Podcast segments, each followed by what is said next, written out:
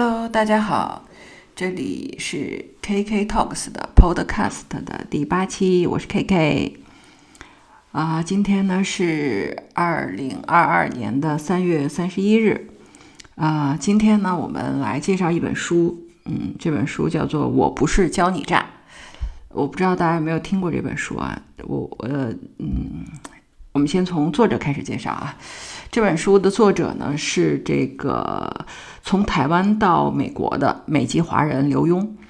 嗯，刘墉在我是七零后嘛，刘墉在我大概二三二十来岁的那个时候，他的书基本上是书架上的畅销书，就是嗯和当时的比如说席慕容。还有，嗯，就是有名的三毛，什么琼瑶之类的，就是和他们一样，都是在书店的书架上面是非常畅销的书啊。这个刘墉是一个，就是我觉得无论是在生产力还是个人能力上都非常出众的人。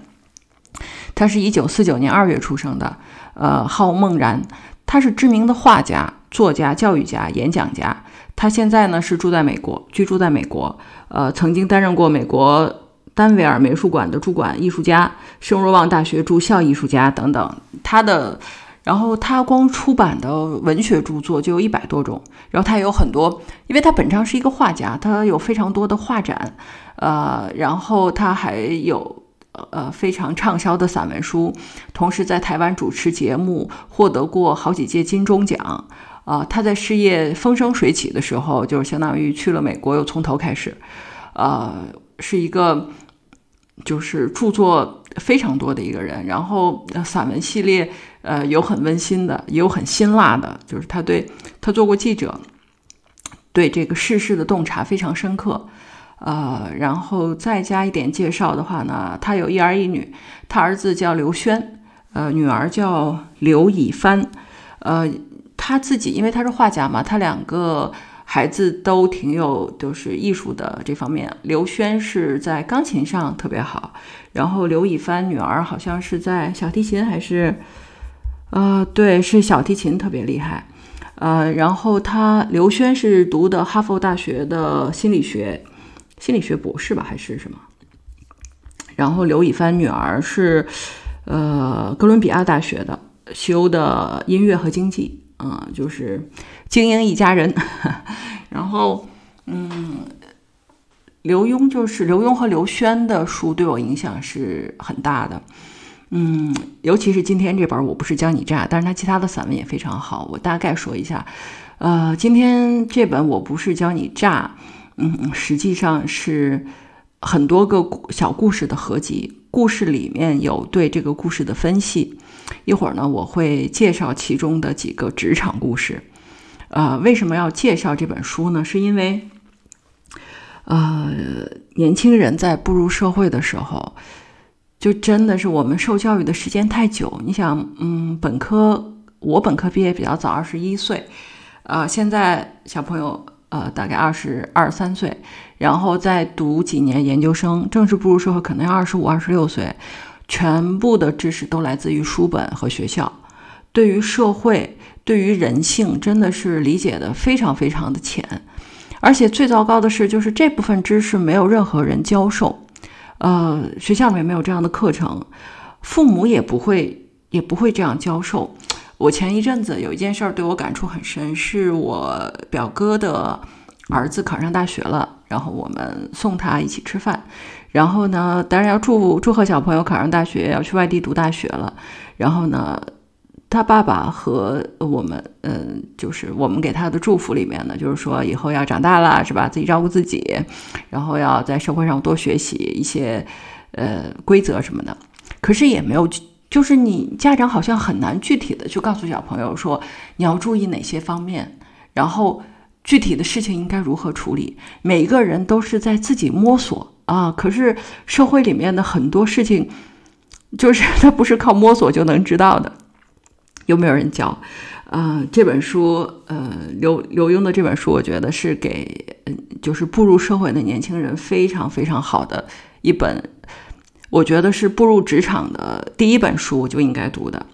呃，一会儿我们会介绍相应的故事，而且它非常好读啊，全部都是故事加后面的解读。啊，然后我再多说一句，就是刘轩，嗯，刘墉的，呃，我上大学的时候，正好刘轩是七二年的，比我大几岁，正好是看到刘轩差不多在高中、大学的时候和他父亲之间一些，好像有一本他写的书吧，呃，刘轩写的书叫什么来着？哦，对，属于那个叛逆的年代。嗯，刘墉是跟对自己的。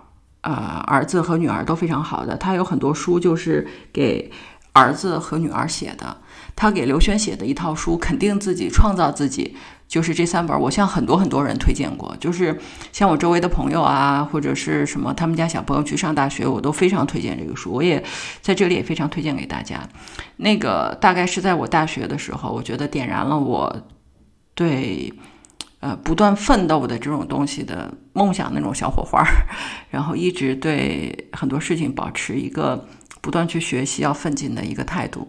呃，就是正好是在我那个年纪，呃，那种影响哈，我觉得一直一直对我后来的不断去学习，然后工作，然后去读研究生，呃。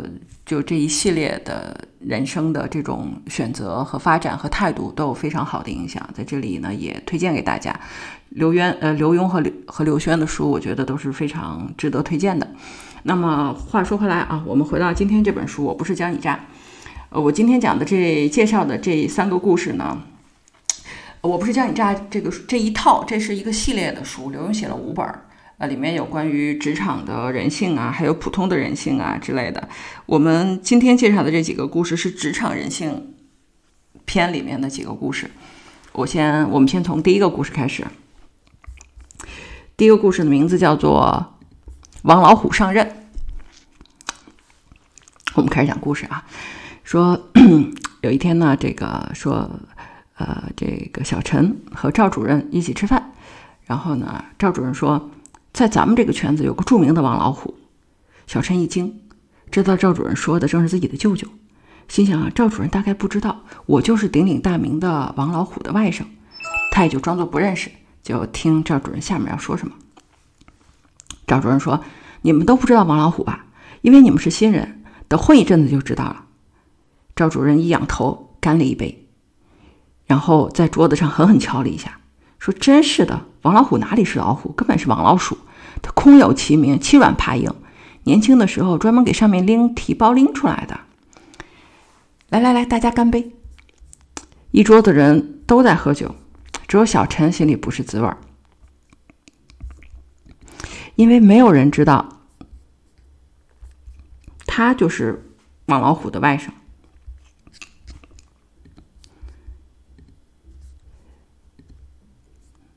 这件事儿呢，只有董事长知道。董事长跟这个小陈的舅舅小学就是同班同学，现在呢一起做生意。据说呢，很多商商场上的消息都是他舅舅提供的。然后呢，董事长还打算把两个公司合并呢。果然，吃完饭没多久，就出现了他们公司总经理请辞、王老虎接任的消息。小陈就暗暗很高兴，说：“这下好了，看你赵主任还敢不敢再骂王老虎？你要是再骂，我就去告诉我舅舅。”那赵主任想必也听说了小陈的关系，最近看小陈的脸色都不一样了。不过呢，倒不是谄媚或者拍马的眼神，而是一种冷冷的、恨恨的态度。所幸王老虎很快就上任了，上任没多久就把小陈叫去了。小陈接到了总经理秘书的电话，真是得意万分，故意大声说：“是的，是的，请告诉总经理，我马上到。”当他走出办公室的时候，可以感觉到一屋子的同事都在向他行注目礼。当然，还有赵主任，他一定紧张死了。坐。王老虎跟小陈说：“说，哎，你来半年多了，做的怎么样啊？好好学啊，不要搞小圈子。搞小圈子。”小陈一怔，听说你跟赵主任处的不太好啊？他是行家，在这圈子十多年了，办事又认真。我接管以后，好几件事都是他抢着办的，又快又好。他说你靠着我的关系对他不太客气。这可是我听了要不高兴的。王老虎满脸寒霜，这件事儿就用不着我跟你妈说了，你自己好自为之。以后赵主任说什么是什么，不准唱反调。小陈一头狗血，也一头雾水的走出办办公室，正碰上赵主任抱着一摞卷宗进来。小陈呢？赵主任故作亲切，下次我要是说错话，你千万要担待，而且要早早指点，我会感激不尽的。”好了，故事讲完了。听完这个故事，你可能会奇怪，为什么说错话的赵主任成了赢家，而关系特殊又有口德，没有把赵主任的话传给自己舅舅的小陈，反而输了？他输在什么地方？输在他没有把赵主任开口批评王老虎之前，就表明自己是王老虎的外甥。于是批评的人肆无忌惮的开了口，也驷马难追的把自己的把柄落在了小陈的手上。当赵主任知道小陈的关系之后，能不紧张吗？他能不假设小陈会去告状吗？当小陈告了他之后，他能不倒霉吗？他唯一的应对办法就是先下手为强，恶人先告状。于是他努力的表现，好好的巴结，再制造一个有意无意的机会，说小陈跟他有摩擦。他这样做之后，就算小陈再去告状，王老虎也不会听。这是因为事实摆在眼前。赵主任是很认真、很效忠的。小陈说负面的话，那么就不仅不会有效果，可能还引起自己舅舅的反感。就这样，小陈输了。问题是在这个社会上，我们处处看见人们演出这样的戏：一个妻子很可能试探着问与自己丈夫共事却并不认识自己的人对她丈夫的印象。从正面来看，那似乎是明察暗访的暗访，为她丈夫做民意调查。对方如果回答好极了，那该是非常有面子。谁不希望有人知道背后在说自己好呢？那她丈夫日后可能会对这个说好的人格外的好。但是我们想想，如果对方说不好，这做妻子的要不要告诉自己的丈夫？当她丈夫知道以后，是不是会加倍痛恨对方？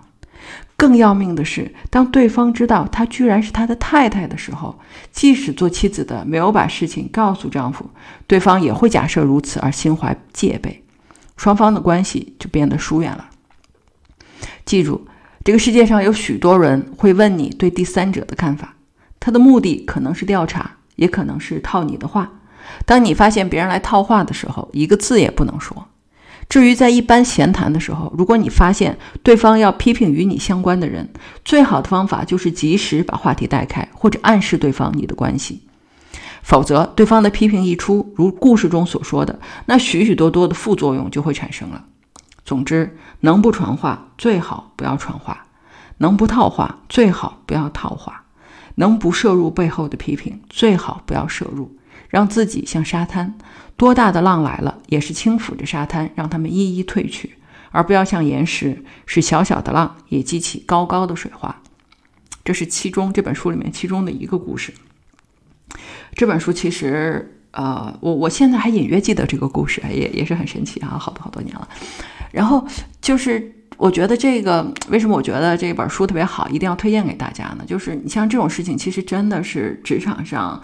啊，什么时候都非常有可能发生。我们假设啊，假设比如说你在公司里面，你跟一个人关系很好，这个人可能跨部门，他跟你不是一个部门，但是你们俩私下里吧，就比如说关系很好，但是你们部门的其他人可能不知道，或者跟你这个好朋友可能会有交集之类的，然后他可能当着你，然后就会说那个人一些抱怨的话之类的，也其实也可能只是普通的一些话。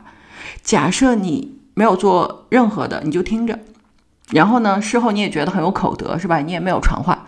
可问题是，有一天你这个跟你抱怨的这位同事发现了你们两个人之间是好朋友，他心里会怎么想？啊，他是不是觉得特别尴尬？他是不是会觉得说你会把这件事情理所当然的告诉你的朋友？是不是？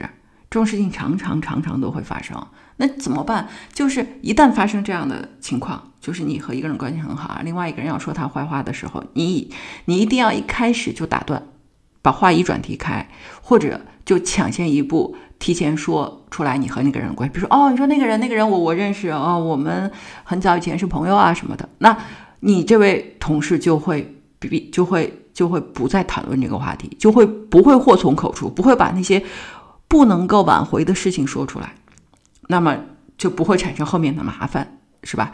这个是啊，非常非常有用的职场原则。呃，我们再往前延伸一步，呃，除了在北上广这样的大城市，如果你工作的地方是一个小一点的城市，呃，说真的，就是尤其是如果你还在体制里，那么你身边的人，呃，和你八竿子不认识的人，就是这些人之间可能会有千丝万缕的你不知道的关系。你当着某人抱怨另外一个你觉得他绝对不可能认识的人，呃，这个事儿本身也是非常有风险的。你其实不知道，有可能他们是远房、远房、远房的亲戚，有可能他们是谁谁谁家的小谁的谁谁谁，你是完全不知道的。那假设你有一些抱怨的话或者不好的话，呃，传到了，尤其是背后说人是吧？传到了别人的耳朵里面，你你你可以想想，有可能会在你完全不知情的情况下发生一些是吧？对你不利的事情。所以我们的原则之一，刚才说了，是在职场里面，如果你的同事或者你认识的人要说另外一个你很熟识的朋友的。呃，坏话或者抱怨相关的事情，你一定要提前亮出自己的身份，来避免这件事情的发生。那么，职场原则之二就是不要在背后说不好的这种坏话，或者说是抱怨这样的事情。当你说的时候，你就首先意识一下，说这个话如果被别人听到，第三人或者你说的那个人听到，会不会有不好的影响？如果有，你就不要说啊。你其他的观点什么，你在其他的场合说，不要在私下这样说，好吧？啊，这是其中的一个故事啊，是不是已经觉得是有一些收获了呢？我们后面呃讲两个故事，两个故事完了之后再加一段分析啊。好了，我们继续讲第二个故事。啊，有人来采访，说：“请问系主任在不在？在不在？我们要采访他。”没想到还在布置会场，记者已经来了，怎么办？怎么办？系主任还没到，几个学生急得团团转，打电话到主任家里好了。有学生建议，赶紧翻出电话号码挂了过去。啊，怎么这么早就来了？我还在洗澡呢。主任在那头电话那头也着急了，说：“你们先应付一下，陪记者坐坐，我马上就到。”电话才挂，就有别的学生跑过来，说：“不用打电话了，何助教已经把事情解决了。”果然，看见何助教跟记者们寒暄，主任还在忙，没关系，你们有问题问我好了。这个研讨会我最清楚，何助教确实最清楚。讲句实在话，访问系主任真不如访问何助教。这个研讨会从头到尾根本就是何助教在办，连邀请记者的名单和新闻稿都是何助教拟的。系主任自从有了何助教，真是轻松太多了，大大小小的事何助教一手包，连小孩在学校跟同学打架都是何助教出马摆平的。怪不得何助教进来才两年，大家已经偷偷叫他地下主任了。地下主任真是仪表堂堂，你看他接受电视台记者采访的样子。多充满自信呢！如果说有一天他真会当上系主任，没人会怀疑这句话，连主任不都这么想的吗？记者采访完何助教，大概急着赶下面的新闻，一群人冲出门去，正碰见跑得上气不接下气的系主任。系主任连连道歉说：“对不起，对不起，碰上塞车来晚了一步，没关系，没关系。”记者们说：“何助教已经说得很详细了。”啊，那好，那好。主任不好意思地回应着，直到记者上车离开了，还说：“啊，那好。”这是第二个故事，我们继续讲一个故事啊。秋英今天一进门，脸色就不好，皮包往沙发上一摔，坐在那儿闷不吭气。怎么啦？她老公小王就问她说：“怎么了？”说问你自己。说你今天真让我丢够脸了，当着一大堆同事的面，我真是不好意思。哎，说怎么会呢？小她老公就很奇怪，老公小王说：“我跟处长到你们公司参观，怎么会丢你脸呢？”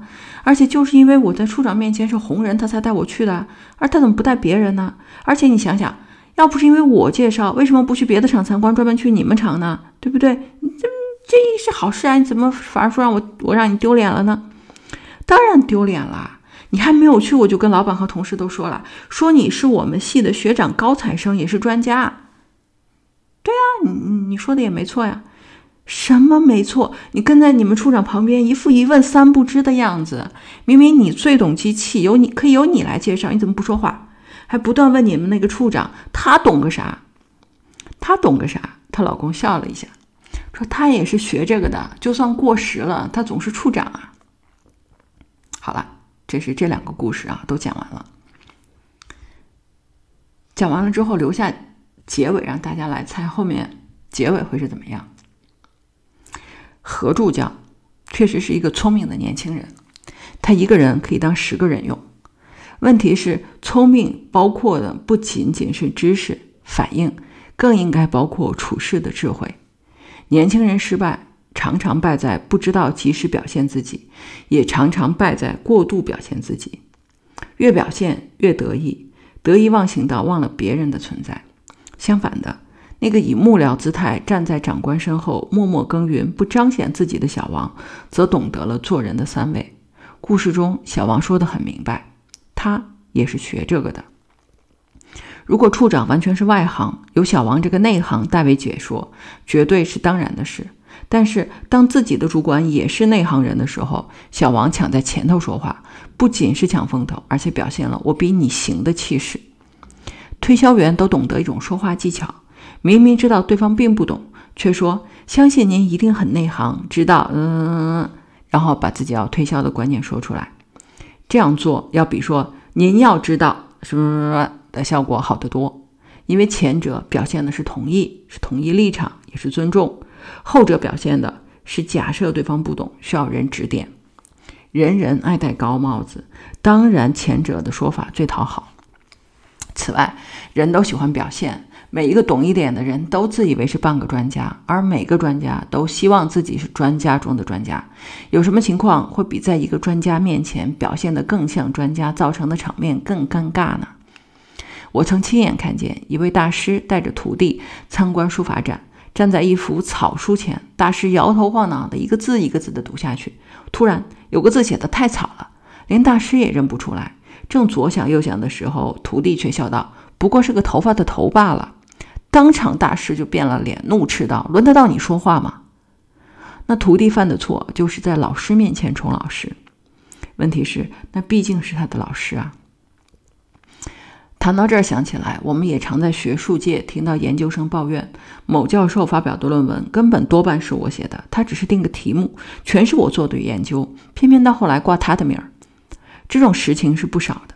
但是我们要想一想，当那个教授在做研究生的时候，是不是也曾经帮他的教授做研究呢？有一些伦理是长期发展出来的，看似不合理，其中却有一定的道理。一将功成万骨枯，小兵可以说。白刀子进，红刀子出的仗是我们在打。为什么成名的都是将军？他说这句话时，应该想一想：第一，哪个将军不是从下层升上去的？第二，当仗打败了，上绞刑台的是那些将军，为什么不是小兵呢？我曾经看过一个博士论文答辩之后，指导教授对通过答辩的学生很客气地说：“讲实在话，这方面你研究这么多年，你才是专家。我们不但是在考你，在指导你，也是在向你请教。”学生则再三鞠躬说：“是老师指导我方向，也给我机会。没有这个机会，我又怎么表现呢？”在这儿，我特别要对初入社会的年轻朋友强调：这个社会好像许多果园，当你进去，果园的主人可能说：“好，那片地交给你种。”当你种出最丰硕，甚至远超过果园主人以前种出的果实的时候，永远不要忘记是谁让你进来，又是谁给你这块地。我们自鸣得意的时候，千万不能忘本。啊，这就是真实的社会。这就是真正的人情与人性，啊，我们说一下后面两个故事的结尾。何助教后来考自己系里的研究生，居然没考上，主任常常冷嘲热讽。何助教最后出了国，而秀英的锅厂工厂果然拿到了订单，小王后来还当上了处长。啊，我今天啊，我们分享就讲这三个故事。嗯，这本书现在。大家如果呃，微信读书里面有，Kindle 里面是有的，就是亚马逊上是有这本书的。当然网上，然后大家去买纸板书也都可以买得到的。我非常推荐，书里面比这个要辛辣的故事多非常多。当然了，嗯，你说我就是何助教这样的人，对吧？我就是厉害，嗯，我就是年轻人嘛，心高气傲，对吧？我不在这里发展，我别的地方也有发展，对吧？也不能说就不对。对吧？很多人可能因此脱离了一个环境，到另外一个环境里面发展的更好，但是那就要求自身特别的强，就要求极其优秀，是吧？就可以超脱规则。呃，对我觉得总结出来可以这样说吧，就是说，如果你是一个普通的人，那么就要遵守一个社会普通的规则；如果你能力超强、卓绝，那么就可以超脱规则。呃，有一句话不是说的很好吗？说美国虽然歧视黑人，对吧？种族歧视是非常普遍的，但是得了诺贝尔奖的黑人就不是黑人。呃，类似吧，就是当你的能力远远超过这个规则本身的时候，你就可以超脱规则。但是在你的能力不没有那么出众的时候，那么你要至少知道这个规则。至于你是不是遵守，那另外一件事，对吧？我们的问题在于这些规则既没有人教，然后很多人因为也不是那么的，就是情商发达啊，常常自己有心无心做了一些事情之后。完全都不知道这件事情带给自己的结果和风险是什么，呃，正是从这个角度出发，我觉得就这一套书，当然所有刘墉和刘轩的书，呃，我都非常推荐，嗯，但是就实用性来说的话，这本书我是觉得大概从二十岁到四十岁的所有职场人士，我觉得都是可以去看的，嗯，好的，那么这就是今天的嗯 Podcast。呃，非常感谢你的收听。如果你是在小宇宙平台或者是在苹果平台其他平台听到，希望呃可以给我留言，或者是嗯有一些互动。如果对这本书里面的故事你还很期待的话，因为呃这本书我大概也不会再继续来介绍了，虽然里面的故事值得分享的非常多。嗯，所以如果你对这样的职场故事非常感兴趣的话，那么希望你留言让我知道。那么可能我们后面可以再做几期来做这本书的分享。那么谢谢你的收听，我们下期再见啦。